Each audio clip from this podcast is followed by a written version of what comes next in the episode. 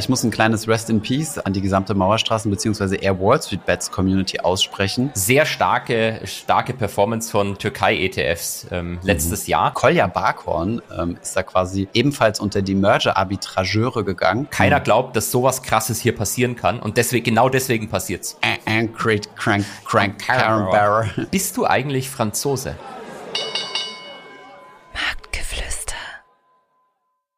Hallo und herzlich willkommen zur Folge Nummer 26 am Marktgeflüster. Holger, wie geht es dir? Thomas, mir geht's heute so richtig, richtig dreckig. Und dir? Das, das dachte ich mir, weil du bist früh aufgestanden, richtig? Das ist richtig. Wir hatten du um hattest äh, Klausuraufsicht. Ich muss ziemlich lachen, als ich deine, deine Story dazu gesehen habe. Klausuraufsicht, das hatten wir bei uns in der Uni, hatten wir da immer externes Personal. Also das haben nicht die Professoren selbst gemacht. Ähm, warum wurdest du dazu verdonnert, jetzt selbst äh, Klausuraufsicht machen zu müssen? Wir, wir sind ja fleißige Beamte und äh, möchten schließlich auch äh, entsprechende Leistung erbringen und dementsprechend machen wir unsere eigene Klausuraufsichten. Ah ja, okay. Also ist tatsächlich und, äh, wirklich so. Und jetzt muss ich dich fragen, ähm, hast du, wie, wie lief das denn früher ab? Hast du, hast du, bist du da komplett, also wenn du jetzt Leute beim Spicken siehst, fühlst du dich dann zurückversetzt in deine, in deine Schulzeit oder findest du das komplett unerhört und, äh, und verteufelst sowas? Also ich muss gestehen, früher ähm, bin ich da immer so richtig cholerisch ausgetickt. Echt? Also ähm, als du noch Selbstschüler warst und die Nachbarn gesehen hast dabei. Genau, das konnte ich überhaupt nicht ertragen. Nein, natürlich nicht. Sondern ähm, fr früher habe ich da wirklich äh, genau geguckt, immer habe, äh, startet da jemand gerade eine Aktion oder so und das hat mich dann so richtig emotionalisiert auch immer. Ähm, mittlerweile mache ich es ehrlich gesagt so, die Leute dürfen legal einen Spickzettel mitbringen. Mhm. Also so ein DIN A4-Blatt vorne und hinten beschrieben. Und dann ah, gibt es keinen Grund mehr, warum du irgendwie äh, spicken solltest. Bringt dir ja nichts, kannst du das illegal machen. Ja, das stimmt. Äh, ja, geil. Das durften wir bei uns in der Uni auch in gewissen Fächern. In Mathe ist es natürlich sehr, oder in mathematischen Fächern ist es natürlich sehr hilfreich mit den Formelsammlungen. Und dann ja. fängt halt so die Challenge an. Wie klein kriegst du das äh, gemacht? Aber muss das handbeschrieben sein? Weil was ja. wir da gemacht haben, ist einfach, ah, okay. Teilweise haben wir dann einfach Genau, einfach die komplette, äh, die kompletten Vorles das komplette Vorlesungsmaterial klein kopiert und dann immer wieder äh, mehr Blätter zusammen auf den Kopierer, DIN A4 und dann irgendwann hat es gepasst. Ist aber blöd, weil du musst es vorher schon gelesen haben, also zumindest, um dich zurechtzufinden. Wenn du dann in der Klausur anfängst, das zu lesen, ist halt das findest ziemlicher, genau. ziemlicher Zeitverlust. Also ich gehe da, also ich höre raus, du warst kein, äh, kein Schummler gewesen in Schulzeiten möchte ich so jetzt nicht unbedingt sagen. Ich würde sagen, ähm, I hereby exercise my right to plead the Fifth Amendment. Okay, sehr gut. ich war richtig ja. schlecht in der Schule, Thomas. Ich war so richtig schlecht teilweise. Echt? Ja, ich habe mal irgendwann auf Instagram auch mein, meine, mein Schulzeugnis hochgeladen. Also das waren dann irgendwie so Dreier, Vierer und eigentlich viele von den Vierern waren eigentlich Fünfer, aber da konnte man damals dann den Lehrern genug äh, hinweinen, bestechen. dass man das, ja, bestechen musste es ja nicht, da besser hinweinen und hier Scheidungskind hm. und so, nein, und deswegen, ähm, ja, war wirklich, ja, ja, doch, doch, haben wir alle, alles, alles haben wir aufgetrumpft. Ach, echt? Okay, krass. Ja, siehst du mal. Ähm, bei mir war es so gewesen, ich hatte ziemlich viele unentschuldigte Fehltage. Ich war damals aber schon 18, also volljährig. Das heißt, du musst ja. dich ja nicht mehr von deinen Eltern entschuldigen lassen. Und selber, oder? Genau, konntest du selber machen, aber selbst da war ich zu faul dazu und dann hatte ich voll viele unentschuldigte Fehltage und habe mich damit an der Frankfurt School beworben und äh, die fanden das gar nicht so geil und haben gesagt, was ist mit diesen ganzen hier unentschuldigten Fehltagen und so, das ist ein echt sehr schlechtes Signaling. Und vor allem, wenn du dich dann später äh, für, für einen Bankpartner bewerben willst. Und dann äh, musste ich auch, bin ich auch zum Direktor und habe gesagt, ja, eigentlich sind die alle entschuldigt. Äh, hier habe ich nur eine Entschuldigung nachgereicht. Und dann, äh, sie wollen mir doch auch nicht die Karriere verbauen oder die Zukunft verbauen. Und dann war er so, äh, so nett gewesen, so gütig, diese unentschuldigten Fehltage in entschuldigte Fehltage zu wandeln. Und dann passt das wieder. Du hast der Schule noch einen neuen Tennisplatz finanziert. Äh, nein, das äh, damals äh, hatte ich äh, tatsächlich äh, keine Möglichkeiten äh, der, der Schule da was äh, zugutekommen zu lassen. Ja, ja ich habe vor kurzem ein Video aufgenommen, denn ich war auf dem deutsch-französischen Gymnasium und dieses Jahr ist ja das 60-jährige Jubiläum des Élysée-Vertrags und äh, da habe ich ein kleines Grußvideo an meine Schule aufgenommen und äh, genau ein bisschen ja, die Lehrer waren froh gewesen, denen ich das geschickt habe. Hab zwei Fragen. Frage ja. Nummer eins ist, stand es wirklich in deinem Abi-Zeugnis dabei, dass du unentschuldigte Fehltage hattest? Also war das per Fließtext da irgendwo drin gewesen? Nee, nee, das ist auf den Zeugnissen. Ja, meine ich Zeugnissen. Ja. ja, also es war jetzt nicht das Abitur, weil ähm, ich habe mich ja vor, bevor ich das Abi ah, hatte, habe ich klar, mich dort ja, beworben. Ja. Die Assessment Center sind immer voll und die, ja. diese normalen Trimester, also wir hatten Trimester damals Zeugnisse, da, da stand das mit drauf, ja. So, und bevor es mit der heutigen Folge weitergeht, noch ein kurzer Werbeeinspieler. Ich selbst bin besonders froh, dass wir den Neo-Broker JustTrade als Partner für unseren Podcast gewinnen konnten. Denn ich nutze JustTrade tatsächlich schon seit einer sehr, sehr langen Zeit. Der Grund dafür ist, dass anders als bei den traditionellen, wenn man soweit schon gehen kann und von traditionellen Neo-Brokern sprechen darf, dass anders als bei den traditionellen Neo-Brokern bei JustTrade drei verschiedene Handelsplätze zur Verfügung stehen. Nämlich LS Exchange, Quotrix als auch TradeGate. Will heißen, wenn ich ein Wertpapier handeln möchte und dieses Wertpapier auch auf allen drei Handelsplätzen existiert, bekomme ich entsprechend drei Preise angezeigt und kann mich dann für den für mich am günstigsten oder attraktivsten entscheiden. Hinzu kommt natürlich die bei Neobrokern traditionelle 0 Euro Orderprovision pro Trade, zuzüglich selbstverständlich den marktüblichen Spreads. Die zahlt ihr aber natürlich auch bei einem klassischen Broker. Falls euch Just Trade interessiert, dann guckt gerne mal den Link in den Shownotes an. Und jetzt wünsche ich euch noch viel Spaß bei der heutigen Folge. Werbung Ende. Und die, die zweite Frage, die mich bei der Gelegenheit interessieren würde, bist du eigentlich Franzose? Also bist, ähm, du, bist du offiziell Halbfranzose oder so? Genau, also ich bin voller Franzose und voller Deutscher, also beides. ah, okay, ich hätte das halb halb definiert, aber okay, gut. Also genau, du hast zwei Pässe. Ja, nein, hast schon recht, ich sage das immer spaßhaft, weil äh, genau, ich habe zwei Pässe. Meine Mutter ist ja Französin und deswegen bin ich auch als äh, Deutsch-Franzose geboren.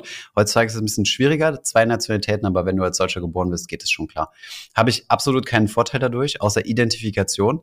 Ähm, weil äh, die Einreisebestimmungen für Deutsche und Franzosen sind nahezu überall identisch weltweit. Ich hätte Cooler wäre es natürlich gewesen, Deutsche und Ami oder Franzose und Ami, wobei dann, nee, eigentlich nicht, habe ich auch keinen Bock drauf, weil du musst ja Steuern in Amerika bezahlen. Welteinkommen. Ich weiß nicht, was wäre so eine coole Staatsbürgerschaft? Cayman. Vielleicht irgendwas, Cayman, genau, irgendwas Emirati-mäßiges oder so. Naja, ich weiß nicht.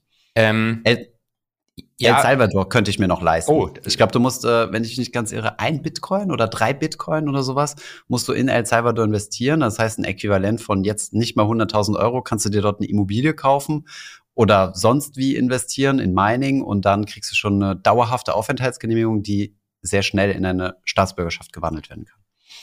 Ohne jetzt was gegen El Salvador sagen zu wollen, aber was bringt das? Weiß nicht, vielleicht gibt es ja irgendwann mal Gründe, weswegen man dich in Europa nicht mehr so gerne das, mag. Und das kann natürlich sein. Haben die ein Auslieferungsabkommen? Das ist das Erste, was ich versuche. Stimmt. Gute Frage.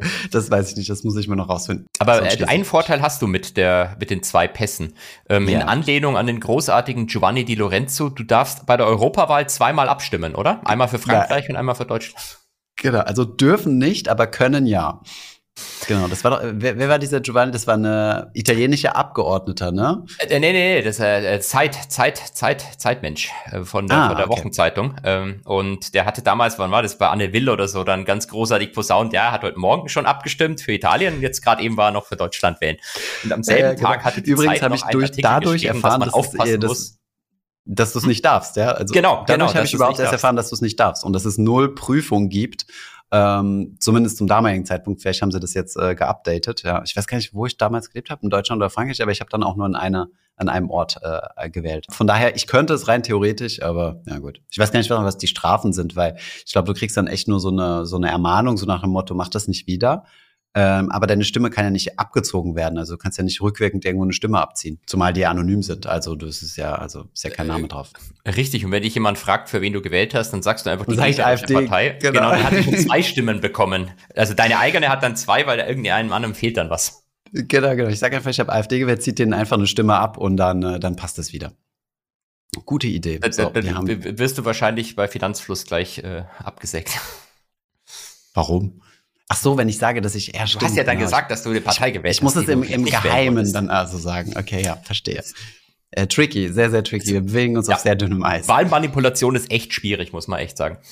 Ja, naja.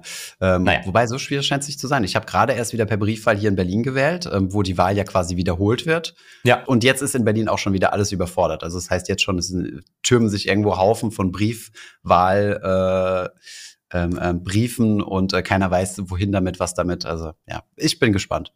Aber sie schaffen es und das äh, Respekt immer noch trotzdem am Abend eigentlich alles so weit auszuzählen, dass du eigentlich so relativ safe weißt, wer gewonnen hat. Ja, also jetzt gibt's ja erstmal die Wiederholung. Also genau, aber ich meine, es gibt ja Wahlbezirke in den USA, die brauchen irgendwie sechs Wochen nach der nach dem Wahltag, um dann alle Stimmen auszuzählen. Ah, echt? Da ist Berlin dann tatsächlich nochmal einen Ticken besser. Ja, siehst du mal, Berlin größer USA. Wir wussten es doch immer. Ja, ja.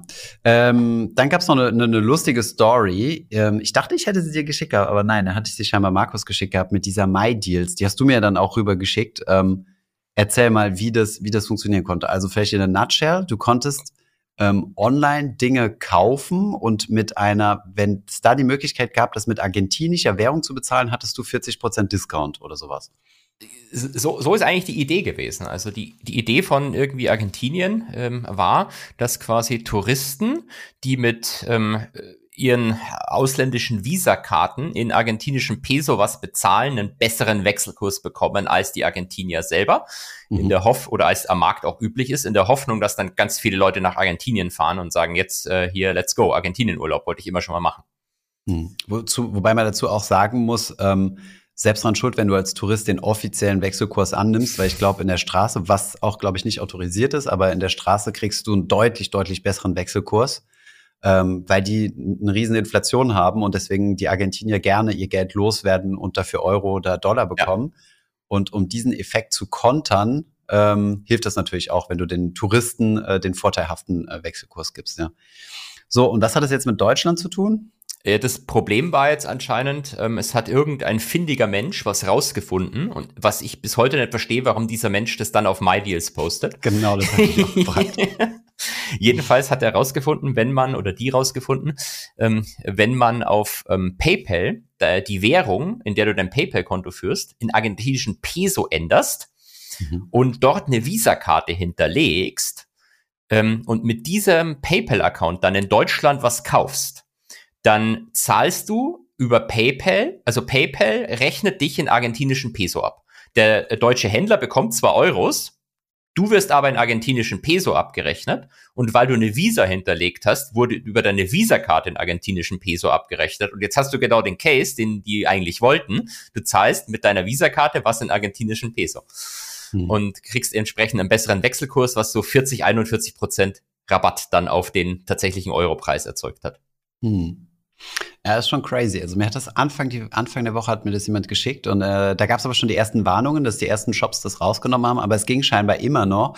Aber jetzt zirkulieren ja auch jede Menge ähm, Statements von Anwälten, die sagen, Achtung, ähm, was gültig ist, ist der tatsächlich angezeigte Preis und der ist ja in Euro angegeben und äh, zudem schließt du einen gültigen Kaufvertrag. Das heißt, selbst wenn sie dir 40 Prozent zu wenig abgebucht haben, äh, kann der Händler das immer noch einfordern.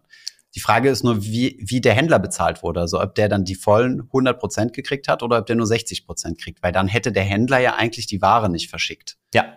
Also mein, mein, mein, Verständnis, so wie es ich äh, gelesen habe, aber ich meine, das ist äh, wahrscheinlich jetzt on the flow und kann sich auch nochmal ändern, ist, dass der Händler schon das Euro, das, den richtigen Eurobetrag bekommen hat und ähm, am Ende Visa eigentlich die Erstattung für, für den entsprechenden Discount von der argentinischen Zentralbank bekommen müsste. Beziehungsweise mhm. bei, bei Master, glaube ich, ist es so, dass es im, im Nachhinein erst erstattet wird. Deswegen hat es mit Mastercard nicht funktioniert. Aber äh, Visa sollte anscheinend von der argentinischen Zentralbank den günstigeren Wechselkurs bekommen. Das heißt, am Ende würde das wahrscheinlich bei Visa hängen. Ähm, und der, der deutsche Händler merkt wahrscheinlich gar nichts von. Aber ähm, ob das dann das am heißt, Ende so äh, Das heißt, erstmal geht's auf die, auf die Kappe von Visa. Visa sponsert und die holen sich von der argentinischen Zentralbank zurück. Sprich, äh, irgendwie äh, dem Steuerzahler, dem argentinischen Steuerzahler. Das ist natürlich super. Genau, also der argentinische Steuerzahler springt dafür ein, dass du dir hier in Deutschland einen Lambo mit Kreditkarte kaufen kannst. genau. Ja, okay. Na, bin mal gespannt, äh, wie diese Story ausgeht. Aber auf jeden Fall ähm, Legendär. Ja, spannend, ja, legendär. Also ähm, hättest du es gemacht, hättest du es frühzeitig mitgekriegt, hättest du dir mal irgendwas gekauft? Also selbstverständlich. Selbstverständlich. Ich habe keinen PayPal-Account, deswegen äh, hätte ich ah, machen können. Hat man schon mal, hat man schon mal. Ähm, ich, ich hätte es gemacht und wahrscheinlich hätte ich geguckt. Also das Witzige ist, es hat ja hätte auch funktioniert, wenn ich dir Geld schicke über PayPal. Ich schicke dir irgendwie uh, Tausender, du kriegst einen so. Tausender und mir werden bloß 600 ja. berechnet. Ähm, aber da hört man den richtigen Scammer raus. wer, wer, was, was soll ich mit iPhones und MacBooks zu Hause? Warum soll ich mir ein Warenlager hier hinstellen, wenn wir doch direkt äh, Money in the Pocket? Ah ja, okay, krass. Gute Idee, ja. Oder man, man hätte einfach Gold gekauft oder sowas. Ich glaube, es haben wahrscheinlich auch einige Leute gemacht, geguckt, dass du irgendwie Gold oder Silber oder sowas im Internet bestellst. Das wäre crazy. Ich würde mal gerne wissen, was das insgesamt für ein Schaden ist, aber irgendwie. Oh ja. Ist das, war das, also MyDeals ist natürlich total crazy gegangen. Ich glaube, der Deal hatte eine 27.000 Grad Hotness. Also du kannst ja dort immer Hot und Cold äh, hoch, hoch und runter voten sozusagen. Und ähm, würde mal gerne wissen, ob das in anderen Ländern auch aktiv war. Auf jeden Fall war es eine gute PR für die. Das ist schon mal ganz cool. Ja. Ich kenne den Gründer von, von MyDeals. Das ist echt ein sehr, sehr cooler Typ. Und äh, ja, muss ich mal, muss ich mal fragen. Du mal fragen danach, genau. Ähm, das Geschäftsmodell basiert ja auch auf Affiliate. Will mal gucken, ob das irgendwie Affiliate Revenues getrieben hat oder ob das einfach nur ein sehr guter PR-Coup war. Also was heißt Coup? Ist, äh, ich weiß nicht, ob das einer von MyDeals entdeckt hat. Die haben ja so eine Community. Vermutlich ist das irgendein Community-Nerd, der da äh, Matthias bei uns im Team ist auch da ultimativ unterwegs und der hat, den habe ich mal gefragt, wo kriege ich einen guten Internetvertrag her? Und der hat mir da eine Kombination aus allen möglichen Dingen rübergeschoben von eins und eins. Ich glaube, die sind jetzt auf ein Leben lang bei mir verschuldet und müssen mir trotzdem noch Internet stellen. Also ähm, so, so Spar-Nerds äh, finde ich, find ich schon eine coole Sache manchmal, ja. Aber selbst reinfuchsen würde ich mich da nie, das ist mir zu aufwendig. What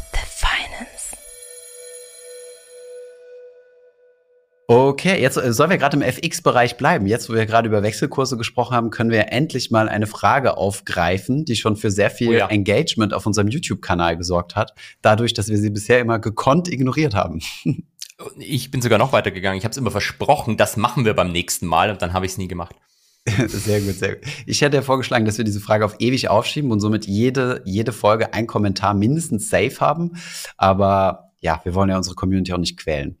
Das ähm, hab, hab, weiß nicht, ob ich schon mal gesagt habe, meine Doktormutter hatte mir das damals auch erzählt, sagte, wenn du so einen kleinen Fehler im Paper drin hast, ist eigentlich gar nicht ja. schlecht, weil dann zitieren dich alle und sagen es ist falsch.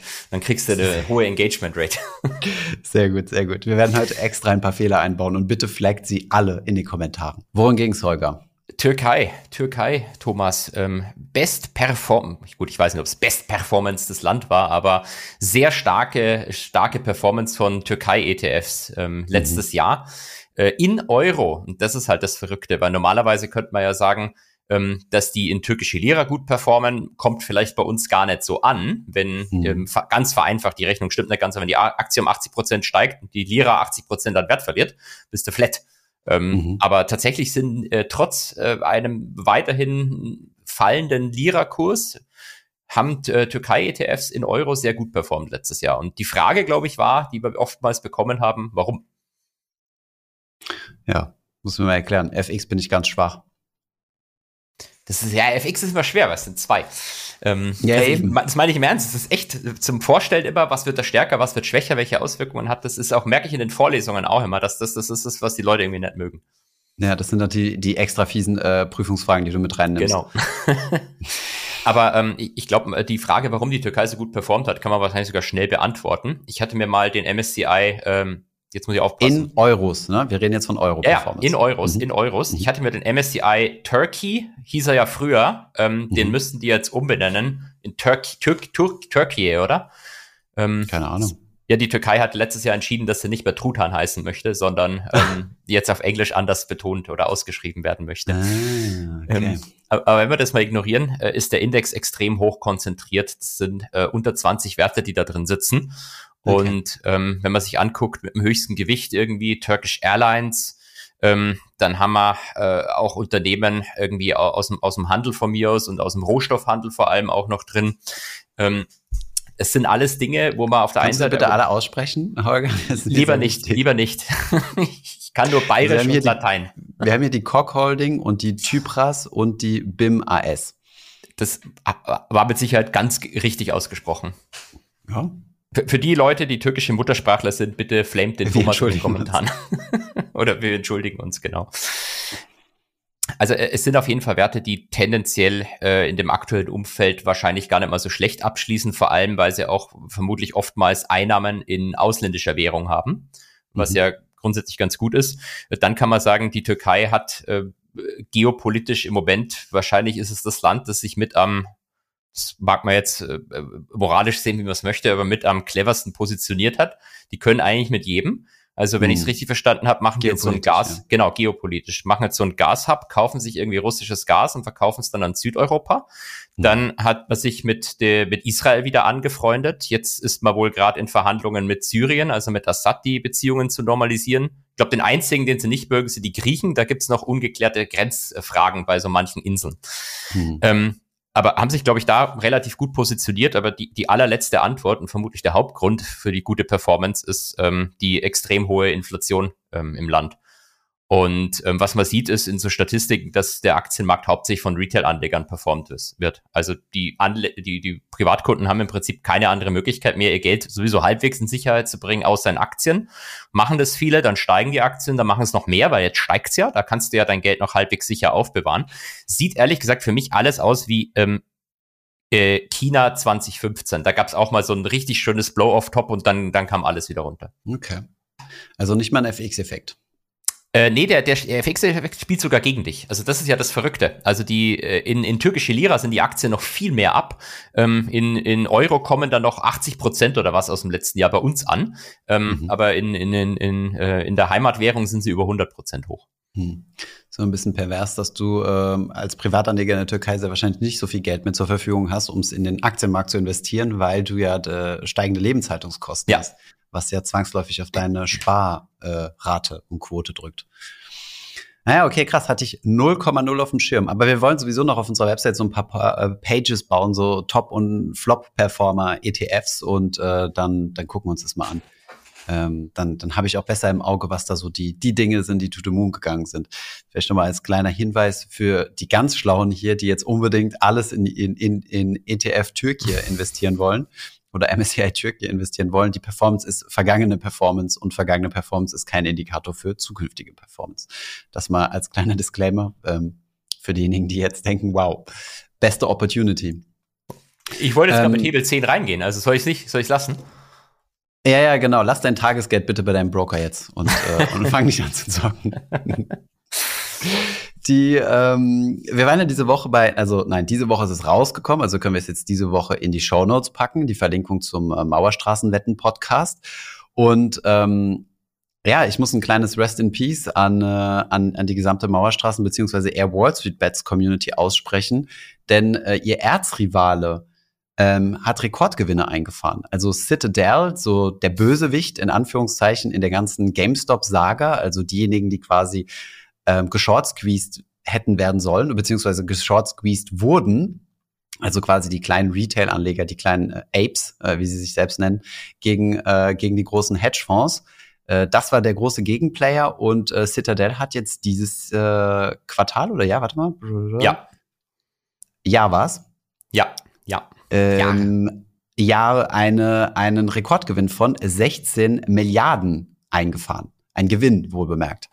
Also, ähm, was ist da los, Holger? Und er katapultiert sich und katapultiert sich damit ein auf die Eins der der äh, der Hedgefonds mit den mit den dicksten Profits. Und die vor Bridgewater. Und äh, Gross Profits waren so, glaube ich, äh, sogar 28 Milliarden, aber 12 Milliarden waren an Fees, die noch draufgegangen. Geil, danke. Danke, wenn man Banker ist. Da muss das Leben schön sein. Ähm, ich ich, ich glaube einfach, letztes Jahr war ein sehr, sehr gutes Jahr für, für alle möglichen Hedgefonds. Zumindest für die, äh, für die besseren. Also der durchschnittliche Hedgefonds ist ja scheiße, aber wenn man sich so das obere äh, Quartil von mir aus anguckt, ähm, die hatten eigentlich alle ein sehr gutes Jahr. Also immer dann, wenn der Markt, der Markt sehr volatil ist, gibt es halt tendenziell viele Ineffizienzen, die man dann durch entsprechende Trades ausnutzen kann. Und ähm, dementsprechend haben die alle eigentlich ein super Jahr gehabt. Bei Citadel muss man vielleicht bloß noch aufpassen, es gibt zwei Citadels. Ähm, es gibt das Citadel, äh, den mhm. Hedgefonds, der ist hier gemeint, und dann gibt es noch Citadel Securities, das ist der High-Frequency-Trader, also quasi das Lang und Schwarz in den USA, mhm. über das du bei Robinhood handelst. Die dann, denen dann vorgeworfen worden ist, den GameStop-Handel gezielt ausgesetzt zu haben, um den Citadel Hedgefonds zu beschützen. Also die mhm. gehören auch zusammen, aber haben angeblich eine Chinese Wall dazwischen. Ja, gut äußern wir uns jetzt mal nicht dazu. Also ähm, ich, ich glaube, du hast, gesagt. du hast eine höhere, du hast eine höhere, äh, ich glaube, ein höheres Bild von der Chinese Wall als ich. Ich weiß nicht, ob das einen Unterschied macht, ob man in einer amerikanischen Bank oder einer französischen gearbeitet hat, aber manchmal kann man da mal von der einen auf die andere Seite durchgucken, glaube ich mal gehört zu haben. Soll es angeblich geben, ja. Genau. Ähm, ja, von daher, also die Rache, äh, Goliath hat quasi zurückgeschlagen, sozusagen. Ja. Ähm, bin mal gespannt. Ähm, er hat ja auch äh, schon mal so Krypto-Leute geschlagen, indem er sich die äh, Exemplar der Verfassung ersteigert hat, weil sein Sohn ihm das sagte. Und dann Mhm. wollten, glaube ich, so ein paar Krypto-Leute sich zusammentun und ihm die Verfassung wegnehmen. Haben es Mhm. aber knapp nicht geschafft. Bitter, bitter. Der Sohn von, äh, von äh, Vom Zitadell. Zitadell-Gründer. Genau. Dessen Namen ich natürlich nicht kenne. Ich musste, ich bin übrigens kläglich gescheitert auf deine, auf deinem äh, Post auf Instagram, den du gemacht hast. Ähm, unsere, du hast so einen Post gemacht, eine Vorlesungsfolie von dir, wo man sechs Personen drauf sieht. Oh ja. Drei davon in Deutschland.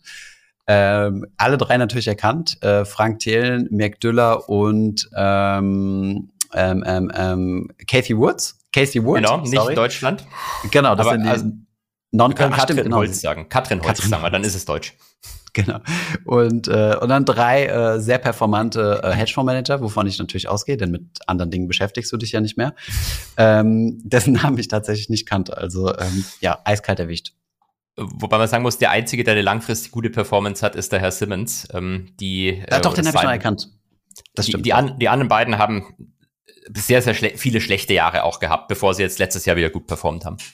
Hm, sehr gut, aber das ja, gehört ja irgendwie zur Historie. Ähm, okay, top. Die Wochenhighlights. Ja, kommen wir jetzt mal zum viel erwarteten Marktzeug. Ähm, sind ja wieder einige Sachen passiert. Zumindest äh, hast du das Skript ziemlich vollge vollgehauen. Ich habe das äh, Arme in die Luft. Ich habe keine Ahnung, Emote reingehauen ins, äh, ins äh, in das Skript, äh, was, was dich äh, scheinbar sehr erfreut hat. Ähm, es gibt aber eine Sache, die ich mit, mitgeben kann, und das ist, äh, die, der Krieg ist ausgebrochen. Der Zinskrieg ähm, um die deutschen Privatanleger ist ausgebrochen, richtig? Finanzfluss bietet jetzt auch ein Sparkonto an, oder? Wir bieten jetzt ein Tagesgeldkonto zu 2,4 Prozent Zinsen. Nein, Scherz beiseite. Also wir hatten ja eine Folge gemacht, wo wir äh, erklärt haben, äh, Trade Republic 2%, revolutionär und so weiter. Ähm, das ist ja schon lange Schnee von gestern, äh, denn äh, Consors ist nachgezogen mit einem zeitlich befristeten Angebot. ING ist gleichgezogen mit einem zeitlich befristeten Angebot und alle haben ähm, ähm, äh, darauf gewartet, was passiert jetzt mit Scalable Capital. Du hast natürlich sehr vollmundig im Podcast gesagt, das werden die nicht schaffen, danach zu liefern, also sie gleichzuziehen. Ähm, von daher gute Prediction. Ich glaube, genau aus diesem Grund gibt's jetzt äh, auch Zinsen bei Scalable, äh, 2,3 Prozent, nur weil du das im Podcast gesagt hast. Und sie wollten nicht einfach nur äh, proving wrong, oder? Die, sie wollen mir helfen, der deutsche Jim Cramer zu werden und äh, Genau. unterstützen mich hier äh, mit, mit allem äh, drum und dran. Nee, ich hatte halt gesagt, glaube ich, äh, dass, dass es unrealistisch sei, weil äh, die, die Baderbank, die da im Hintergrund sitzt, eben kein Kreditbuch hat. Die kann ja mit dem Geld eigentlich, so war mein Eindruck, nichts anfangen. Wahrscheinlich ist es immer noch so. Ähm, dementsprechend, vielleicht zahlen sie einfach selber drauf. Hm. Wirklich, Teil der Marketingkosten, ne? kann ich mir gut vorstellen. Ja. Aber Wobei du es ja auch nur bekommst, wenn du das, das, das fand ich ja interessant, wenn du dieses monatliche Abo abschließt. Also es gibt Ja. ja, das Jahresabo, das wahrscheinlich die meisten haben, aber das, das fast doppelt so teure Monatsabo hat vermutlich eher, haben we weniger Leute, aber das brauchst du komischerweise, damit du die die, die haben ihre ganze Preisstruktur geändert. Also das gibt jetzt nicht mehr einen Unterschied zwischen jährlich und monatlich, sondern ähm, du, du musst jetzt dieses 5-Euro-Abo abschließen, für den Zins zu bekommen. Kannst es aber auch Ja. monatlich kündigen. Okay. Das, äh, das sind die Konditionen. Ich habe es mir gestern angeschaut und ähm, ich persönlich finde ich strategisch gar nicht so dumm. Ich finde es natürlich blöd, dass ihr dich dazu, also als Privatanleger finde ich es natürlich sehr blöd, dass, äh, dass ich jetzt Geld bezahlen soll, um Zinsen zu bekommen. Wir haben es mal ausgerechnet, ich glaube, so zweieinhalbtausend Euro musst du da liegen haben, um durch die Zinsen deine Fee äh, zu verdienen. Also ab dann bist du null, Break-even, wenn wir jetzt nur Tagesgeld uns angucken. Aber geschäftsmäßig finde ich das gar nicht so schlecht, denn dadurch holen sie sich nicht die ganzen Tagesgeldhopper an Land, sondern wirklich nur Leute, die eine Mischkalkulation haben aus äh, Leuten, die halt handeln wollen und Leuten, die Tagesgeld anlegen wollen. Von daher äh, sehr spannender, äh, sehr spannende Dynamik mittlerweile. Aber ich glaube, irgendwann wird es auch langweilig. Ja, es ist auch nur bis maximal 100.000, deswegen für mich kommt es eigentlich nicht in Frage. ähm, bei Trade waren es noch weniger, ne? Waren es 50.000. Stimmt. Und mehr solltest du doch sowieso aufgrund der Einlagensicherung auch nirgendwo an Cash liegen haben. Das musst du doch wissen. Aber es gibt doch auch noch die freiwillige Einlagensicherung der Banken, die bis zu 100 Millionen, glaube ich, geht. Aber ich weiß nicht, ob die Ach, Baderbank da dabei ist. Das weiß ich auch nicht. Können wir mal nachfragen. Hallo, ich hätte gerne 100 Millionen bei Ihnen anzulegen, bitte. Wie machen wir es? Ja, wenn du mal Financial Advice brauchst, äh, Holger, ich äh, bin da. Da wird die Antwort 70-30 sein. Dieser kritische Blick. So, kommen wir jetzt aber zum richtigen Marktzeugs. Ma richtiges Marktzeugs, richtig, PCE. richtig. Ähm, der, so eine Plastiksorte. Der, Genau, PCE ist so eine Plastiksorte, die ist nicht gut. Plastik mögen wir ja alle nicht. Der, äh, der, der kommt aber heute erst. Wir sind ja, nehmen wir mal am Freitag auf ähm, und wir mhm. sind noch ein paar Minuten zu früh für die PCE-Inflation. Ähm, was man sagen kann, ähm, diese Woche ist extrem getrieben durch ganz viele Earnings. Da gab es auch entsprechend viele. Wahrscheinlich so bedeutendste war Microsoft die Zahlen waren im Wesentlichen okay, aber im Earnings Call haben sie eine relativ schwache Guidance gegeben. Ähm, das hat die Aktie zumindest kurzfristig mal ein bisschen wieder runtergedrückt, ähm, aber äh, auf, auf, wenn du den Chart mal irgendwie auf Wochen, Monatssicht anguckst, dann sieht man eigentlich fast nix. Ähm, Tesla waren die Zahlen auch gekommen, die die Aktie ist danach schön hochgegangen ein bisschen. Ich glaube nachbörslich so sechs oder sieben Prozent. Ähm, ist ja auch lang genug verprügelt worden. Ne? Es sind lang genug verprügelt worden und äh, hatten ja vor kurzem erst die Preise gesenkt und da glaube ich riesen Demonstrationen in China schon erzeugt von den Leuten, die kurz zuvor gekauft haben. Aber das ist ihnen wohl äh, ganz gut ähm, bekommen oder bekommt ihnen wohl auch ganz gut, auch wenn das natürlich jetzt in diesen Zahlen noch nicht äh, großartig wiedergespiegelt ist oder eigentlich gar nicht. Ähm, ja, die Kreditkartenunternehmen haben wir gehabt, die waren äh, Visa Mastercard, die waren auch eigentlich okay. Da wissen wir natürlich nicht, was der argentinische Peso bei Visa am Ende macht, aber ja, das wird dann wenig. Q1-Reporting äh, Genau, sein. kommt dann in Q1-Reporting. Ähm, Chevron hat irgendwie einen geilen Buyback angekündigt, das muss man vielleicht noch sagen. Äh, 75 Milliarden und mhm. die Market Cap von Chevron ist 350 Milliarden. Also so okay, krass. knapp ein Viertel der gesamten Market Cap soll zurückgekauft werden. Das heißt, ist der Kurs auch 25 Prozent hoch? Vermutlich nicht, nee. nee, ist er nicht. Achso, ähm, nee, das stimmt. Du hast ja das Cash schon on Balance Sheet und ist ja damit schon bewertet. Ja, beziehungsweise ähm, ich, ich glaube, dass wahrscheinlich auch äh, vielleicht nicht so ein hohes Buyback-Programm, aber der Markt hat natürlich auch erwartet, dass die die nächsten Jahre da was machen, weil die wissen halt eigentlich nicht, wohin mit dem Geld. Hm, das ist bitter, ne? Ich meine, äh, ich glaube, es gibt jetzt genug Investitionspotenzial. Äh, warte mal, Chevron? Nee, okay, ich habe es mit Chevrolet verwechselt, sorry. Die Chevron dreckig Öl, genau. dreckig, dreckig, Öl, dreckig genau. und böse Öl. Ja, kommt ähm, doch, äh, kommt doch nach Deutschland. Ihr könnt hier jede Menge Windparks äh, und so weiter bauen. Oder kleine Städte kaufen und die Leute rausschmeißen und damit so einem riesen Walzer platt machen, habe ich gehört. Ja, stimmt. Äh, äh, Enron äh, querfinanzieren. Gute äh, Enron, äh, RWE, sorry, Enron. Wie komme ich auf Enron? Verwirrt. Du hast dich einfach, ähm, weil wir, und das war das Letzte, was ich vielleicht auch sagen wollte, wir haben einen ziemlich geilen Short Report bekommen gegen so ein indisches Großkonglomerat. Ja. Und das hat dich wahrscheinlich an Enron damals dann erinnert. Stimmt, ja, das ist auch interessant. Da habe ich auch gestern gesehen. Ein, der reichste Mann Asiens, äh, Adani heißt er, glaube ich. Genau. Ähm, muss man dazu sagen, ähm, diese Firma, also sehr wahrscheinlich habt ihr noch nie davon gehört, also zumindest würde ich mich jetzt mal dazu zählen, äh, wenn ich nicht in Indien gewesen wäre. Und da steht Adani auf allem. Also es gibt, Adani macht irgendwie alles. Also ich glaube, die sind überwiegend im Stahlbereich tätig, ne? Äh, wenn ich ganz irre, muss man mal kurz reinlesen. Also es ist so deren Hauptbusiness. Aber in Indien machen die voll viele Sachen. Aber ich glaube, es ist, liegt vielleicht auch daran, dass es so ein bisschen ein Name wie Müller-Meyer-Schmidt ist. Also, ist aber so? genau, also ich glaube, seine, ich glaube, sein Net Worth war um die, ich will jetzt kein Bullshit erzählen, auf jeden Fall sehr hoch. Und es gab einen Short Report und er hat 5,5 äh, Milliarden äh, an, an Net Worth verloren, also ähm, an, an Aktienkurs sozusagen, weil dieser Short Report ausgesagt hat, dass hier betrogen wird, richtig?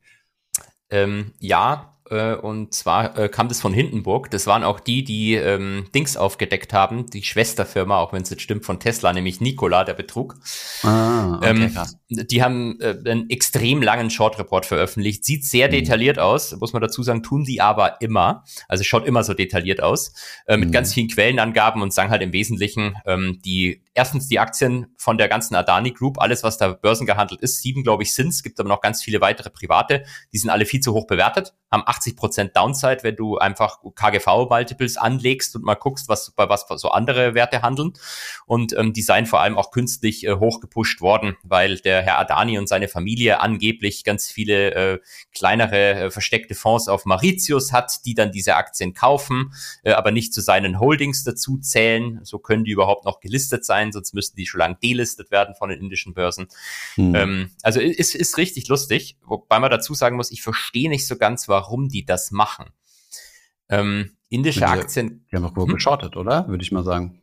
Die haben Ja, irgendeine es ist- Möglichkeit gefunden, das zu shorten. Genau, muss so sein. Weil, aber eigentlich ist es halt nicht so leicht, indische Aktien zu shorten. Auch indische Aktien als Ausländer zu kaufen, ist nicht so leicht. Mhm. Ja. Also sie müssen eine Möglichkeit gefunden haben, anders, anders geht's natürlich nicht. Ähm, und äh, die Frage ist natürlich auch, ob so ein US-Shorthouse einen indischen Retail-Anleger groß Angst machen kann. Weil der Klassiker ist ja, du veröffentlichst so einen Short-Report, der muss ja gar nicht stimmen, aber du, das muss halt super detailliert ausschauen. Boah, also falsch, äh, grob falsche Informationen dürfen ja nicht drin sein, sonst äh, holt dich, glaube ich, der, der Regulator ab. Genau, grob falsch nicht, aber du kannst ja schon ähm, äh, Dinge Vermutungen immer streuen. Vermutungen streuen und äh, Hm. Bilanzen sind ja nie sauber. Ir- Irgendwas findest du immer. Du kannst äh, Vermutungen streuen. Du musst ja eigentlich nur Aktien finden, die sehr äh, retaily sind und die, die, die diesen Anlegern dann Angst machen, dass die alle schnell verkaufen. Ja. Ähm, da, dann muss das im Service auch gar nicht so stimmen. Ähm, Du meinst, die Inder, die, die schauen sich keine, ich habe gerade äh, äh, parallel den, den Short Report in Wordcount äh, Ja, der ist copy-pasted, sch- schauen sich keine 32.581 Worte lange äh, Short Reports an. ich würde sagen, allgemein, äh, Retail-Anleger schauen sich wahrscheinlich wenig Short Reports in einer, in einer anderen Sprache an. Ähm, klar, ich gucke mir die auf Englisch an, auf Englisch gucken sich das die Leute schon an, aber ich glaube schon, dass der Unterschied ähm, zwischen dem indischen Retail-Anleger und irgendwelchen US-Shortsellern, da, da, da ist der Abstand einfach noch größer im Mhm. Zweifelsfall, äh, als ähm, äh, zwischen jemandem, der halt irgendwie hier in, in Stuttgart sitzt und den ganzen Tag Marktnachrichten liest. Weiß nicht, Aber, ähm. Es, es zieht zumindest, es zieht zumindest den MSCI India auch nach unten. Ähm, Ja, und äh, aber scheinbar hat's ja funktioniert, ne? Also wenn die, wenn die Kurse so abgeraucht sind, dann, ähm, dann äh, war ja zumindest, also dann haben die, ich weiß nicht, wie sieht denn das bei so Aktivist-Investoren aus? Machen die dann ihre Position direkt zu oder setzen die wirklich darauf, dass es da jetzt äh, sehr lange Zeit äh, sehr dreckig zugeht? Das ist das äh, Interessante. Also äh, du hast zwei Probleme. Erstens, du, du musst eigentlich, wenn das fällt, nachkaufen die ganze Zeit, also nachshorten. Mhm. Ähm, das kann man sich nicht so gut vorstellen. Aber wenn du eine Aktie kaufst und die steigt, dann äh, wird deine Position in Dollar offensichtlich oder in Euro offensichtlich mehr im Portfolio, Mhm. weil sie steigt ja. Ja. Beim Short ist es genau andersrum. Wenn der, ähm, wenn der, ähm, wenn, wenn die Aktie fällt, wenn der Short gut für dich läuft, musst du noch nachshorten, damit ähm, prozentual die Positionsgröße gleich bleibt. Mhm. Ähm, deswegen shorten die dann eigentlich nach, wenn es runtergeht, ähm, machen aber normalerweise auch in Kürze, sage ich mal, äh, einen Großteil der Position immer zu. Ähm, Mhm. Weil der Haupttrick ist quasi, du machst, du machst den Leuten Angst, zu Recht oder zu Unrecht, ähm, und willst dann so schnell wie möglich zumindest einen Großteil von deinem Risiko zumachen, falls irgendwie eine krasse Gegenbewegung kommt, die dich dann killt, wenn du vor allem auf dem Weg nach unten noch nachgeschortet hast. Ähm, du kannst es aber nicht dann einfach sein lassen, weil dann glaubt es dir keiner mehr, sondern du musst dann halt trotzdem noch Wochen und Monate danach weitere Reports veröffentlichen Mhm. und eine, eine kleine Position hältst du wahrscheinlich noch, aber ähm, ein Großteil geht eigentlich nicht sofort, aber relativ bald zu. Mhm, okay. Ja, diese Attacken sind ja eigentlich schon ganz, ähm, ist eine sehr lukrative Sache. Gab ja auch ein paar, die das auf die Wirecard gesetzt haben. Also irgendwo sagt man ja, gut, das sind Heuschrecken, aber auf der anderen Seite sorgen sie auch so ein bisschen für ähm, Marktbereinigung. Es ist das, also qua- quasi das, was die, ähm, wie nennt man das, die, äh, die Accountants und Co., die Wirtschaftsprüfer versäumen, das holen Ja. dann die Hedgefonds mit äh, Opportunität äh, quasi nach. Und ich glaube, also ich will jetzt äh, keine Vor, äh, Vorabanschuldigung machen oder sowas, aber ich weiß nicht, wie effizient der indische Kapitalmarkt und der indische Regulator ist, ähm, jetzt mal im Vergleich zu anderen Kapitalmärkten. Also ich kann mir gut vorstellen, dass da sicherlich was dran ist. Die Frage ist nur, wie würde das geahndet werden? Ja.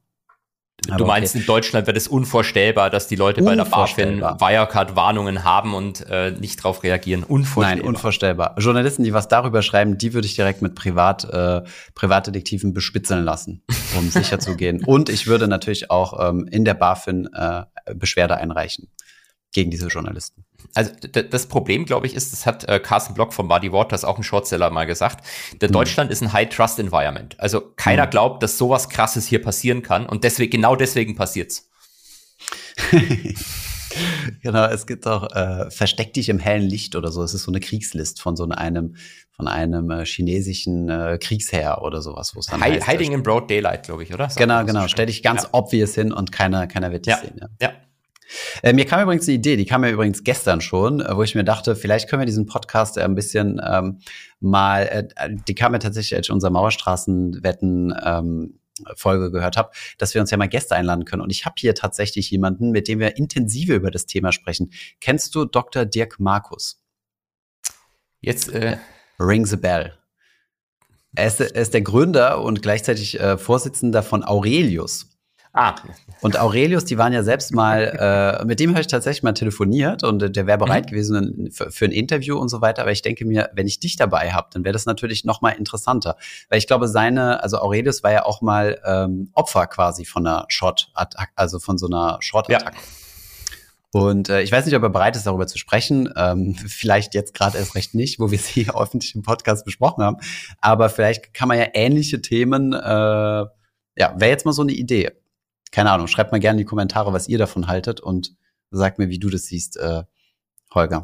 ich fände es super. Ich habe auch schon eine private Gästeliste von Leuten, die ich unbedingt hier haben möchte. Wen Ähm. außer Mucella? Äh, Moncella immer, immer. Ähm, ansonsten, ohne Moncella jetzt in eine Reihe mit diesen Menschen stellen zu wollen, ich fände Elizabeth Holmes ganz nett und Ja, Martin klar. Skrelly. Ähm, und wenn wir, wenn wir ernsthaft sind, äh, Carsten Block als Shortseller fände ich auch ziemlich geil. Ähm, okay, ja gut, Martin Schredi ähm, könnt, könnte ich mir vorstellen, dass wir den Der Skrelly wird's, der wird's machen, glaube ich. Also Ja, der macht ja auch auf Instagram irgendwie Livestreams mit ähm, 20 Beobachtern und äh, erklärt denen dann, wie man Aktien bewertet über drei Stunden. Gibt's auch Ja, großartige YouTube-Videos von ihm noch. Ja, ja, ja, genau, genau. Arno hat mir das auch immer schon mal gesagt. Hat gesagt, mach doch mal hier Financial Modeling äh, Tutorials über vier Stunden wie Martin Schreli. Habe ich gesagt, ich glaube, der Typ hat es ein bisschen mehr drauf als ich. Ich kenne mir da ein bisschen äh, wie eine ziemlich billige Copycat vor, ehrlich gesagt. Aber gut. Na gut, also das haben wir besprochen. Ähm, haben wir denn jetzt die PCE-Zahlen oder müssen wir immer noch, äh, müssen wir uns noch andere Themen äh, vorknüpfen? Ähm, Ich hab- wie ich hab ja spät haben wir es denn? Nee, nee, wir müssen noch warten, Thomas. Wir müssen noch fünf Minuten warten. Das fünf kriegen wir Minuten hin. Müssen wir warten.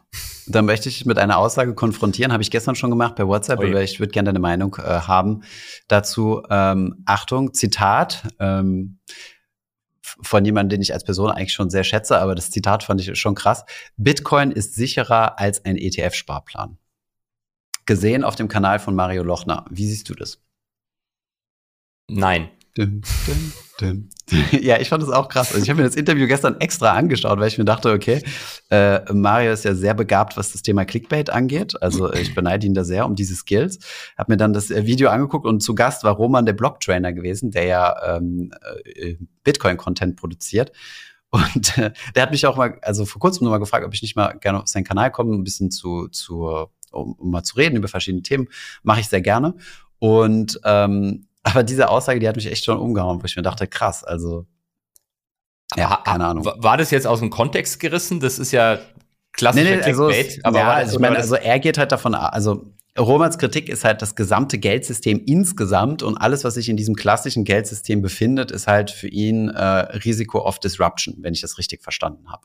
Und da, dazu zählen natürlich auch ETFs. Ähm, mein Gegenargument ist natürlich, äh, ETFs sind ja, also sind ja Aktien, die zugrunde liegen, also produzierende, wertproduzierende Firmen. Was ja bei Bitcoin nicht der Fall ist. Also werden ja keine Werte geschaffen sozusagen. Ja. Kann man natürlich sagen, der Wert liegt darin, dass es unbegrenzt ist und so weiter. Die never-ending Discussion. Aber ähm, ja, fand ich schon, fand ich schon eine krasse Aussage. Aber nein, so wirklich aus dem Kontext gerissen war es nicht. Nee. Weil ich meine, dass, dass, dass der besser performen könnte über die nächsten x Jahre als der ETF-Sparplan, das kann ja schon sein, aber das kannst du halt eigentlich nicht wissen. Ähm, Ja gut, sicherer. Also die Frage ist ja, ich glaube nicht, dass er das finanzmathematisch äh, sieht, weil was ist Sicherheit ist ja im Endeffekt das, die Abwesenheit von Schwankungen, ne? Oder? Je nachdem, wie du es definierst, vielleicht hat er auch den CIVA gemeint von Bitcoin. Aber eigentlich dürfte der auch höher sein als der vom ETF-Sparplan, außer du unterstellst irgendwas ganz komisches, was passiert. Was ist denn der SIVA? Der äh, äh, conditional, conditional Value at Risk. Okay, ich dachte, das wäre Shiva, wie die Göttin oder Oh, der stimmt, Gott der. mit den ganz vielen, nee, Göttin, mit den ganz vielen ähm, Armen. Händen, glaube ich, oder? ja, ja, ja. Ja, da war Shiva, Doch, doch, hat auch, glaube ich, mehrere. da hat wahrscheinlich auch ganz viele Hände, ja. Mhm. Erinnert mich an die gute alte Indiana Jones und der Tempel des Todes. Ja. Dann ähm, gab es noch eine News von, ähm, wir, wir, wir kommen aus dem Marktzeug heute gar nicht raus. Ich habe es last minute reingepastet. Last ähm, Minute, was? ob du es schon gesehen hast. Nein. Aber es gab eine News auf Finance Forward und zwar sagt dir das, äh, das Startup Econos etwas. Ja, das ist ein Samba Startup mit Private Equity, oder? Echt? Nee, es ist, also ich weiß nicht, ob die Samba da mit drin stehen. Die, die Gründerin ist äh, Theresa Haug aus Berlin. Und ähm, was die gemacht haben, ich kannte es wirklich tatsächlich auch vorher nicht, aber es ging um, äh, Achtung, Buzzwords, tokenisiertes Venture, Venture Capital Anleihen. Äh, Anteile, ja. wow. Also du kannst quasi wie bei Moonfan Private Equity hier aber tokenisiert, also Anteile an Venture Capital erwerben, ähm, analog wie Token Street. Und da gab es jetzt den großen Paukenschlag, dass die BaFin eines ihrer Produkte verboten hat ähm, und die dadurch ihr komplettes Produktangebot äh, pausiert haben. Ähm, das finde ich halt schon äh, ziemlich, äh, ziemlich, also ziemlich interessant, weil das ist ja momentan so der Trend. So, wir demokratisieren alles. Die letzte, äh, keine Ahnung, die letzte Asset-Klasse oder keine Ahnung. Und äh, Venture Capital Private Equity, also Moonfair macht das ja quasi im Großen mit Private Equity, ja. aber so demokratisiert ist es auch wiederum nicht, weil die Mindesttickets sind, glaube ich, 100.000 und wenn du nicht Fund of Fund willst, sind es 250.000. Glaube ich, von Land zu Land ein bisschen unterschiedlich. Das kann sein. Ja, in Deutschland sind es, glaube ich, 50.000 mit, mit einem LTIF und 200.000 ähm, bei beim äh, als Semi-Professional dann in, in, in, das, den Feeder, aber vielleicht ist das in Frankreich dann anders, das kann sein. Ja, ja ich habe mit einem französischen Freund geredet und haben so, der ist äh, äh, großer, egal, anderes Thema. Ja, und ich habe es immer schon ein bisschen kritisch gesehen. Du ja auch, hast dich ja auch mal zu Token Street so geäußert nach dem Motto, du kannst ja nicht ganz genau aus, so in was du da investierst. Und es wirkt für mich, also dieses Demokratisieren wirkt für mich natürlich häufig immer nach ähm, äh, dummes Privatanlegergeld einsammeln, also im Sinne von Crowdfunding. Das sind doch ETFs, habe ich dachte ich immer. Genau, genau. ETFs sind auch dummes Geld, ganz viel dummes Geld im Markt. Und äh, ja, finde ich krass, dass die BaFin da jetzt äh, dazwischen geht. Ähm, gut, das heißt jetzt nicht, dass die Bude zugemacht wird oder so. Vielleicht gibt's da jetzt so ein paar Auflagen und so weiter. Aber grundsätzlich mal ein bisschen mehr in den grauen Kapitalmarkt reinschauen, finde ich gar nicht so verkehrt. BaFin-seitig. Witzigerweise, äh, du äh, hast mir wirklich nicht gesagt, dass du das heute äh, ansprechen möchtest. Ist es mir eben erst über den Ticker gelaufen quasi. Ja, ich, ich kann tatsächlich was dazu sagen. Ich habe oh. nämlich äh, letzte Woche ähm, Dort mit investiert. Einem genau, da als Angel investiert. Nee, nee ich habe mit einem anderen Startup telefoniert, die was Ähnliches im Produktangebot haben möchten. Also sie machen jetzt erstmal ein bisschen was anderes, aber diese Idee hier soll soll auch kommen. Also dass du quasi ähm, Private Equity oder Hedgefonds über Schuldverschreibungen und äh, Tokens dann den Retail-Anlegern zugänglich machst. Und ähm, mhm. die haben ja erklärt, dass dieser konkrete Fall hier bezieht sich äh, wohl wirklich auf die Art und Weise, wie Econos ähm, die ganz vereinfacht die, die, die, die ihre Disclaimer aufgesetzt hat, ihre äh, mhm. oder die wie genau das rechtlich aufgesetzt ist, äh, welche Risiken sie disclaimed haben etc. Und an sich sei diese Struktur wohl immer noch rechtlich safe. Also, mhm. dass du quasi so eine ähm, Briefkastenfirma machst, die kauft den Fonds und die gibt Schuldverschreibungen aus, die dann auch Privatanleger kaufen können. Angeblich sei das rechtlich safe und die BaFin mhm. hätte sich nur durch die, über die konkrete äh, Ausstrukturierung in dem Fall äh, geärgert, aber ähm, keine Ahnung. Mhm. Ja. Ja, spannendes Thema, aber ähm, ich, ja, ich bin generell so, ja skeptisch bei sowas. Ja, man muss halt einfach äh, den gesunden Menschenverstand, warum sollte mir jemand so, also wie gesagt, Mondfair habe ich jetzt echt viel, viel mich, mich in das Thema eingelesen und äh, der Kumpel, der dort investiert, ähm, richtig krass, ich habe mit dem studiert und der ist als Analyst zu Rothschild gegangen und ist dort immer noch heute nach sechs Jahren, wo ich mir überlege, der Typ muss ein Durchhaltevermögen des Todes haben, weil äh, dort geht's richtig ab in Paris. Ja. Und da ich so, ja, was machst du so mit deiner Kohle und so? Darf ja auch nicht in Einzelaktien investieren. Also Moonfair, alles Moonfair. Ich sage, okay, geil. das ist auch gewagt. Ja, ja, gut. Und er hat noch eine Wohnung in Paris, von daher gute Diversifikation. Okay. Also zwei Sachen, die massiv zinssensitiv sind. ja, genau. Inklusive seinem Job. True. Ja, so. Was haben wir sonst? Ich habe noch ja. eine Frage hochgezogen. Ähm, kann, kann, ich ganz kurz PCI, PCI, Auf PCI. Geht's. PCI, ja, ja, ist, PCI ist da. So, also PCI, äh, im Wesentlichen Konsumentenpreisinflation ähm, in der Monatsveränderung plus 0,1 erwartet ist, wurde plus 0,0. Riesige Abweichung, massive Marktbewegungen. Äh, und auf Jahresbasis äh, äh haben wir 5,5 und ähm, erwartet wurden auch 5, äh, sorry, 5,0 und erwartet Wir reden von USA, ne? USA, genau. 5,0 erwartet wurden 5,0. So, Kerninflation 0,3 auf Monatsbasis erwartet 0,3, Jahresbasis 4,4 erwartet 4,4. Stinkt langweilig. Klingt extrem langweilig, ja. Danke für den Reel und ähm, beziehungsweise das YouTube Short. Und ähm, das bedeutet jetzt, es passiert gar nichts am Markt, richtig? Äh, US-Zahlen sind es. Äh, unfassbare sechs, sechs Punkte im S&P spiken war gerade hoch. Also ähm, jetzt also, sind schon fast sieben Punkte. Jetzt hat jemand, es hat jemand kurz geräuspert und musste aus Liquiditätsgründen ein bisschen was verkaufen. Aber tendenziell, glaube ich, könnte schon sein, dass wir, wenn die Leute das jetzt hören, dass wir dann am Freitag im Plus geschlossen haben. That being said, schließen wir eh Minus, einfach weil das so die These weiterhin bestätigt, ja, Inflation kommt doch jetzt runter, 25 Basispunkte nächste Woche bei der FED und dann vielleicht sogar dann und alles ist wieder gut. Eine Frage, zwei Antworten. Übrigens, ähm, talking about YOLO Trade. YOLO! Ganz Machst du einen? Nein, nein, nein. Ähm, aber wir haben äh, im Skript noch was übersehen und ähm, ein bekannter Finanzinfluencer, äh, äh, äh Kolja Barkhorn, ähm, ist da quasi ebenfalls unter die Merger-Arbitrageure gegangen. Denn ähm, super viele Leute wollen ja jetzt ähm, Microsoft, genau, du hast gerade gehighlightet, Microsoft Activision traden. Also es gibt ja schon, gab ja schon seit Ewigkeiten diese Offer von Microsoft Activision ja. zu kaufen. Ich weiß gar nicht wie lange her, aber diese News ist mindestens sechs so. Monate alt. Ein Jahr, ja, wenn nicht sogar ein Jahr. Und dann hat man Ewigkeit nichts mehr davon gehört. Und jetzt gab es wieder News, dass sie irgendwie gefeilt haben, um, also äh, die, die den Papierkram ausgefüllt haben. Und das wird jetzt geprüft. Und der Aktienkurs ist jetzt, glaube ich, 20 Dollar unter dem äh, dem Offer-Price, also so wie das quasi ja. bei, bei Twitter war. Ist das nicht ein guter Merger-Arbitrage YOLO-Trade 3.0 für, für dich oder ist das zu langweilig? Also langweilig finde ich Merger-Arbitrage natürlich nie, vor allem ähm, wenn die Differenz groß ist. Wobei muss man sagen, es gibt ja einen Grund, dass diese Differenz groß ist, nämlich dass mhm. der Markt einfach die Wahrscheinlichkeit sehr hoch preist, dass das Ding nicht durchgeht, dass es im Zweifelsfall irgendwie der Regulator verhindert. Ähm, ich habe ja selber einen Merger-Arbitrage vor, ich glaube, die sind nicht in Activision Blizzard drin. Dementsprechend ähm, bin ich da etwas, etwas skeptisch.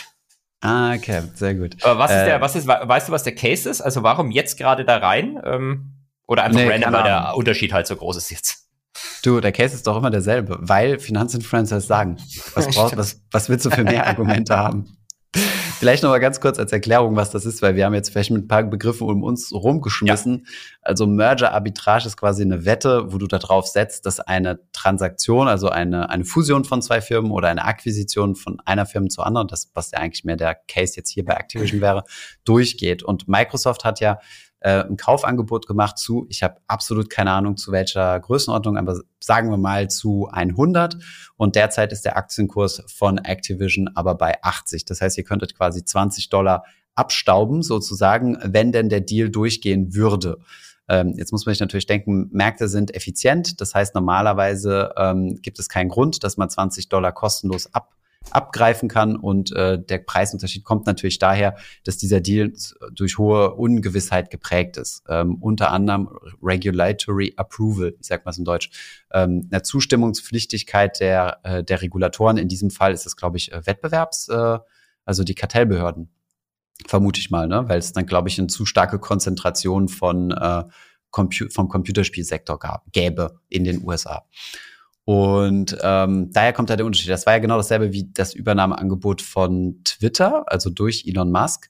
Der hat ja auch einen Preis genannt, wollte dann davon zurücktreten und ähm, der Kurs ist ja nie so hoch gegangen wie das Angebot von Musk, weil es halt diese Ungewissheit gab, ob er da aus diesem Deal nochmal rauskommt. Und das ist halt im Endeffekt in Shortform ein Merger-Arbitrage. Ähm, ich glaube, ich weiß aber nicht, ob es, ob es auch in die Kategorie Merger-Arbitrage fällt, aber ähm, du kannst ja auch ähm, spekulieren und sagen, diese beiden Firmen würden super gut zusammengehen, deswegen kaufe ich diese eine Aktie, weil da wird es safe eine Offer geben zukünftig, oder? Oder wäre das dann kein Arbitrage mehr? Ähm, das ist eigentlich eine Spekulation, ne? Wäre eher eine Spekulation, das würde da wahrscheinlich eher so ein, so ein Event-Driven Fonds vielleicht reinpassen, wenn die irgendwie mhm. einen harten View haben, dass sowas ähm, tatsächlich passiert. Event-Driven Merger Arbitrage wird manchmal auch äquivalent benutzt. Also will ich nicht ausschließen, dass es irgendwelche Merger Arbitrage Fonds gibt, die sowas machen. Aber ähm, ja, grundsätzlich wäre das ein ganz anderes Risiko-Return-Profil, weil du setzt ja dann darauf, dass irgendwas kommt. Und hier setzt du ja eigentlich bloß darauf, dass das, was alle angekündigt und versprochen haben, dann auch durchgeht. Hm, ja. Ähm, Aber du bist doch der große Merger-Arbitrageur. Du hast doch Twitter-Aktien gehabt. Wäre das nicht für dich jetzt was? Boah, ich weiß nicht, wir haben da kein Video zu produzieren. Ich kenne mich damit null aus. Ich müsste dann erstmal Koljas ganze Videos schauen. Der hat ja vor Ewigkeiten, deswegen glaube ich, hast du recht, ja, mindestens ein Jahr her ist das, hat der ja schon Activision-Videos gemacht und so. Also, ja, keine Ahnung.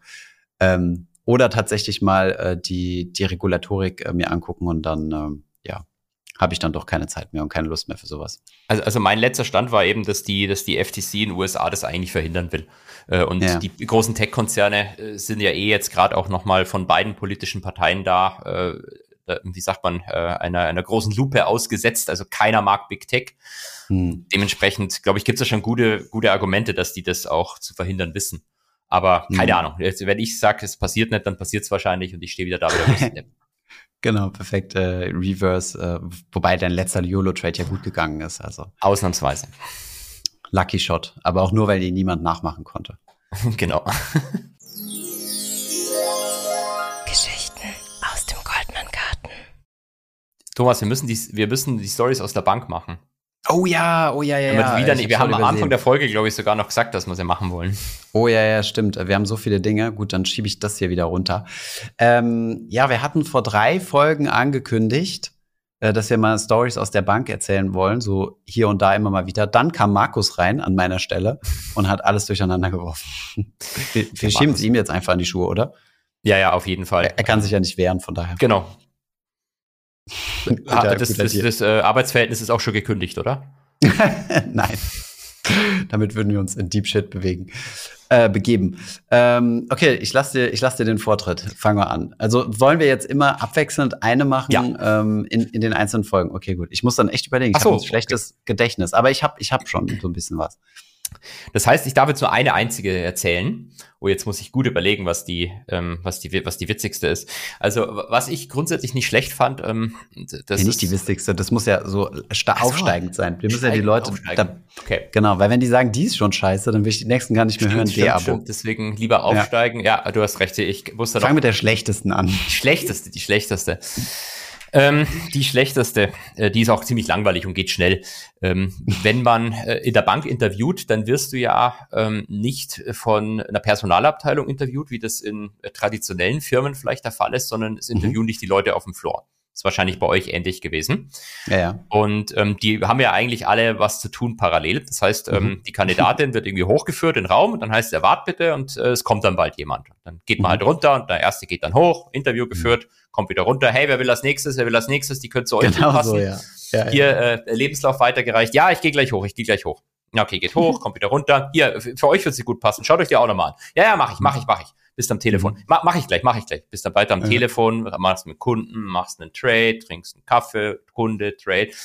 Ja, da, dann haben wir tatsächlich mal jemanden vergessen. Das habe ich schon so oft gehört. So geil. Und wie lange hat die Person da gesessen? Ich glaube eineinhalb Stunden. Eineinhalb Stunden, ja. Und ist dann, ist dann mal aufgestanden und hat gesagt, ey, hier äh, kommt da noch jemand, oder? Nee, sondern irgendwann kam dann, sag mal, hast du echt den Kandidaten heim? Oh, oh, Shit. Oh, Scheiße. Und dann gehst du natürlich hoch und erfindest irgendwie eine Story. Du, sorry, wir, wir hatten gerade hier unten mega Stress und ähm, mhm. sorry, sorry. Unser Managing sorry, Director hat gerade einen Herzinfarkt gekriegt. Wir mussten ihn anderthalb Stunden lang Herzrhythmusmassage machen. so, so in der Art, so in der Art. Mhm. Und, ähm, ja, ähm, dann versucht man sich da rauszureden. Also wenn die Person, die das war, jetzt hier zuhört, ähm, nochmal mein, mein zutiefste, meine, mein, mein zutiefstes Mitleid, das ich hiermit ausdrücken möchte. Und dann, auch wenn weil du dich natürlich beteiligt war. Und weil du dich, du warst beteiligt? Nee, ich war nicht mit beteiligt. Ah, okay. Und weil du dich dann so sehr schämst, dieser Person noch ein zweites Mal in die Augen schauen zu müssen, schickst du natürlich eine Absage, um sicherzustellen, dass, äh, dass sie niemals den Floor betreten wird, richtig? ich weiß es ehrlich gesagt gar nicht mehr. Ähm, ich, äh, glaub, die, bei vielen klappt es ja am Ende nicht. Ähm, aber nicht, weil die Interviews zu schwer sind, sondern ähm, weil man halt immer nur wenige Stellen hat. Und äh, wobei, ach, was heißt viele? Wahrscheinlich interviewt man fünf Leute und einer davon kommt dann weiter. Ja, ich finde das geil. Ich hätte gedacht, bei den amerikanischen Banken ist es deutlich organisierter. Ich musste mich lachen, wo du gesagt hast, so, ja, dann holt man den CW und geht durch den Raum und guckt, hey, wer hat Bock?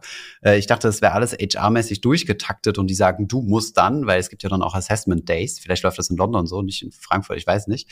Äh, weil bei uns war das tatsächlich auch so. Also du hast ein Interview geführt, dann nimmst du den CV und versuchst den irgendeinem Kollegen anzudrehen. Genau, genau. Ähm, und der, der fragt dann halt auch immer so, ja, wie ist denn der drauf? Und dann so, musst halt immer so ein bisschen lügen, ja, ist ganz gut. Und so okay, gut, ist echt ein potenzieller Kandidat. Oder ist es wirklich so, ja, geh mal bitte hin, aus Höflichkeit ein bisschen Zeit totschlagen, wir nehmen den auf keinen Fall, aber wenigstens zwei Gespräche sollte die Person gehabt haben.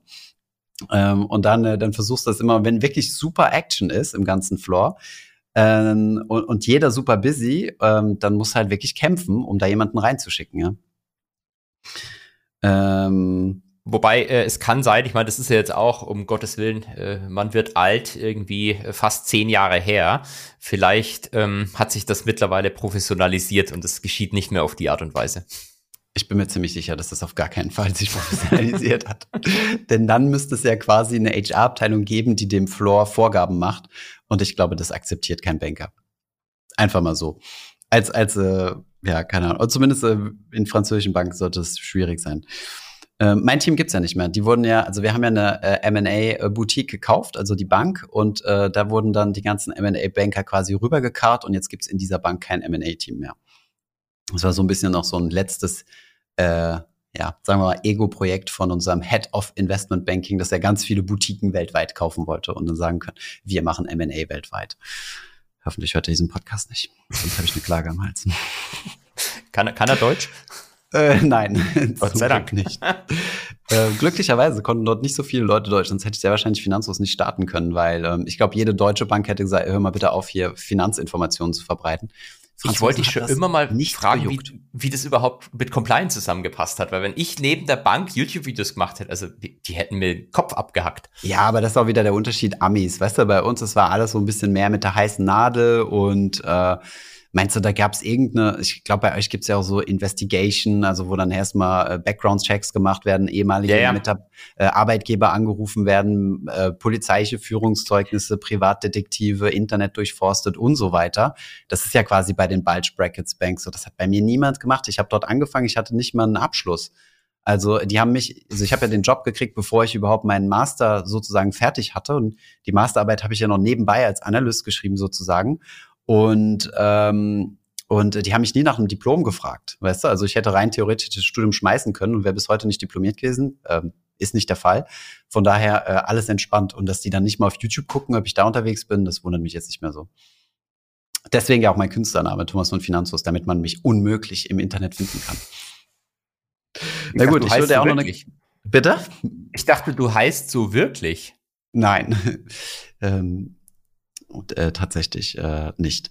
Du, du kennst doch jetzt meinen vollen Namen, inklusive Zweitname. Stimmt, An Ansgar hatten wir schon mal gehabt. Genau. Und äh, ja, dann schuld ich jetzt noch eine Story, oder? Ja, ich jetzt eben noch mal, Story.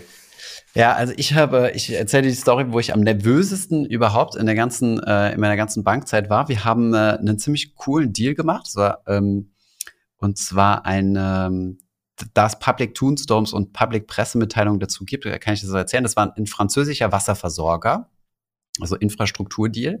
Ähm, mhm. Es gibt nicht viele in Frankreich. Veolia? Es gibt zwar, nee, der nicht. Äh, es gibt äh, auch nicht, aber jetzt hast du die Scheiße zwei großen. das sind die zwei großen international, also die national tätig sind in ganz Frankreich, aber es gibt noch ein paar kleinere, so okay. ähm, äh, die ja vorher ähm, Genau, und da waren wir mit drei Banken sogar drauf gewesen. Ähm, unsere Bank, äh, BNP Paribas, also jetzt, also die, die größte französische, und Morgan Stanley war drauf gewesen. Und äh, von den drei Banken waren wir die kleinste sozusagen. Ich war also der Analyst, also wir waren quasi drei Analysten, von jeder Bank einer. Und ähm, ja, wir haben, wie gesagt, diesen Deal gemacht und so weiter. Und äh, einer der von dir genannten Firmen, also nachdem der Deal dann durch war, hat sich natürlich sehr dafür interessiert. Also es ging dann später an einen Private Equity Fonds diese mhm. Firma, die wir verkauft haben. Und äh, einer der beiden Großen hat sich natürlich dafür interessiert. Und äh, da du natürlich als äh, Infrastruktur Managing Director ähm, ähm, auch äh, gute Beziehung zu deinen Kunden haben willst, äh, haben die einen eingeladen und dann sind wir zu einer der beiden Großen gegangen. Und ich habe dann Pitch Deck vorbereiten müssen, äh, um mit dem Managing Director tatsächlich dorthin zu gehen. Ich glaube, ein Director war auch noch geplant, der hat mir geholfen, das Deck zu erstellen, aber äh, der ist dann nicht mit zum Termin. Da bin ich alleine morgens mit dem Taxi zu diesem Kunden gefahren und äh, bin dann dort im Empfang und, und sage ich, wir würden gern mit Herrn so und so irgendwie aus der Strategieabteilung von diesem Riesenkonzern sprechen. Ich war schon mhm. relativ nervös, weil ich war alleine, hatte das ganze Deck dabei gehabt. Mein MD hat da kaum drauf geguckt gehabt vorher. Und er kommt nicht und kommt nicht und kommt nicht. Auf einmal kommen die beiden Herren da, schütteln mir die Hand so, ja, hallo, na, na, na, reden wir über Deal XY, so, ja, ja, genau. Ähm, wo ist denn Ihr Managing Director? Habe ich gesagt, ja, der kommt jeden Moment. Ich hatte keine News von ihm gehabt. Und dann sitzen wir in diesem Meetingraum, nur ich mit diesen beiden schon recht hohen Tieren. Und ich rufe so den MD an, er so, ja, sorry, ich sitze im Taxi hier in Paris, ist alles dicht und so weiter. Ähm, und dann hat der tatsächlich improvisiert, dieses Meeting am Telefon. Ich habe da gesessen und quasi so die Slides umgedreht. Weißt du, so quasi, wir sind jetzt auf der Slide, wir sind jetzt auf der Slide. Und zwischendurch ist immer die, äh, die Verbindung abgebrochen, so dass ich dann irgendwie die Zeit füllen musste und so ein bisschen was vom Deal erzählen ohne natürlich Zahlen zu nennen. Ne? Du darfst ja, also es ist ja alles confidential. Und äh, das bei einem potenziellen Kunden, da war ich, das war, danach bin ich komplett schweißgebadet nach Hause und habe gesagt, ey, also nicht nach Hause, sondern ins Büro und habe mir gesagt, Alter, das da nie wieder. Und MD war ganz happy gewesen, hat gesagt, ja cool, uh, sorry wegen dem Taxi und so weiter. Ich dachte, ey. Wenn du wenigstens jemanden more senior mit draufgeholt hättest und so. Wieso? Warst du auf dem Team? Weißt du alles. Und naja. das hast du dann zum äh, äh, Grund genommen, äh, Finanzvideos auf YouTube zu machen. Das habe ich zum Grund genommen, direkt zu kündigen. Nein, Spaß. Ich fand das ja eine coole Wertschätzung, weißt du, aber wenn du kleine, wenn du, wenn du ein kleines Team bist, ne, dann ist es natürlich ultimativer, also dann, dann, also wo du nicht so eine riesen breite Struktur hast, dann bist du halt relativ schnell in der Verantwortung drin, ja. Das kann ja. natürlich sein, wenn du in einer kleinen Bank bist, dass du dann nie Deals machst, weil, ähm, weil nicht viel passiert. Ich hatte halt echt super viel Glück gehabt, weil ich immer zufälligerweise mit den richtigen Leuten irgendwie zusammen war. Und, ähm, und dann hast du halt mega das Exposure. Und da war es aber wirklich ein Ticken zu viel Exposure zu viel und zu schnell Exposure. Genau. Ähm, aber ich weiß gar nicht mehr, wie viel danach ich gekündigt hatte. Nicht mehr so viel, aber das war auch wegen Finanzfluss, also nicht, weil ich nicht. Stunden nicht oder Tage? Wochen. Wochen, Wochen, Wochen. Ja, das war so meine Gut. kleine Anekdote. Mal sehen, was mir für nächste Woche einfällt. Wie wir das dann toppen können nächste Woche, genau. Ah, ähm, stimmt. Ja. Thomas, ich muss dich leider noch mit einer Sache konfrontieren. Ja, oh ähm, oh weil ich, ich habe ja nebenbei hier den News-Ticker offen, ähm, ja. um sowas wie PCE-Inflation zu sehen. Und mhm. ähm, es tickt tatsächlich was von der Associated Press rein. Mhm. Und ähm, das, ich habe es gerade gelesen, aber hä, was ist da los? Ähm, äh, man hat sich nämlich entschuldigt für einen ähm, Offensive Tweet.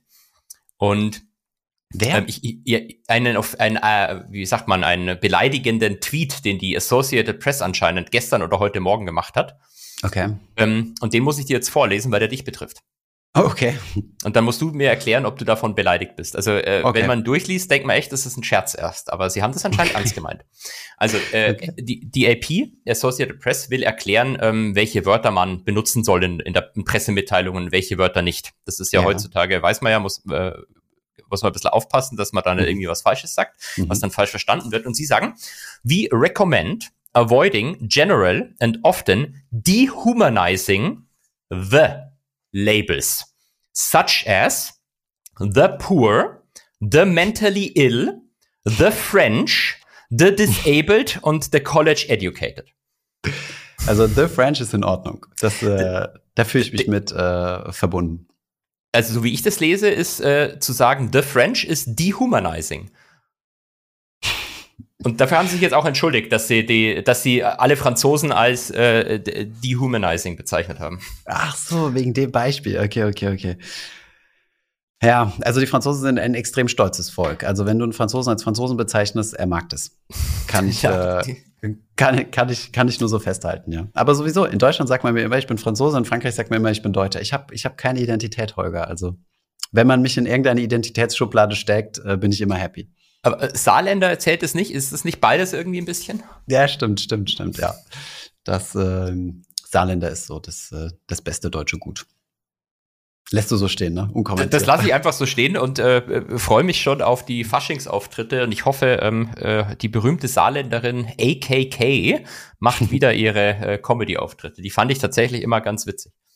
Das ist übrigens, äh, die wohnt ein paar Straßen weiter weg äh, in Püttlingen von, äh, von unserem CTO.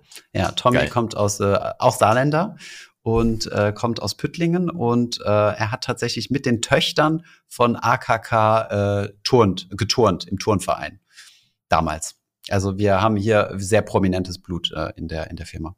Sehr schön. Dann, dann musst du dir unbedingt mal die YouTube-Videos angucken, wo englische Presse versucht, ihren vollen Namen auszusprechen. Das ist großartig. Ancrate Crank Crank Karen Barrow. Und Blum, der Bloomberg-Typ sagte dann bloß Mini Merkel. Mini echt geil. ja, das hat ja dann leider nicht geklappt. Und ähm, one last, last thing. Du musst mir jetzt noch Glück wünschen, denn am, äh, beziehungsweise ähm, du musst mir noch Fragen schicken, ähm, denn am Montag treffe ich ja unseren Finanzminister und spreche mit ihm unter anderem über die Aktienrente. Aber das machen wir jetzt nicht on record, denn ähm, sonst ist es ja keine Überraschung mehr. Weil er hört Weil wir wissen natürlich, hier. natürlich hört er den Finanz, äh, den Marktgeflüster Podcast. Was anderes kann ich mir gar nicht vorstellen. Das gehört ja zur Fachpresse für sein Amt dann, dann machen wir das genau so und ich bin hochgespannt. Äh, ist der dann schon online nächste Woche oder weißt du, wann der online geht? Vielleicht, eigentlich wollten wir es Mittwoch äh, publizieren. Okay, cool. Dann können wir nächste Woche ja schon drüber sprechen. Kannst schon mal lästern. Sehr gut. also, dann wünsche ich viel Spaß. Bis dann. Tschüss. Ciao.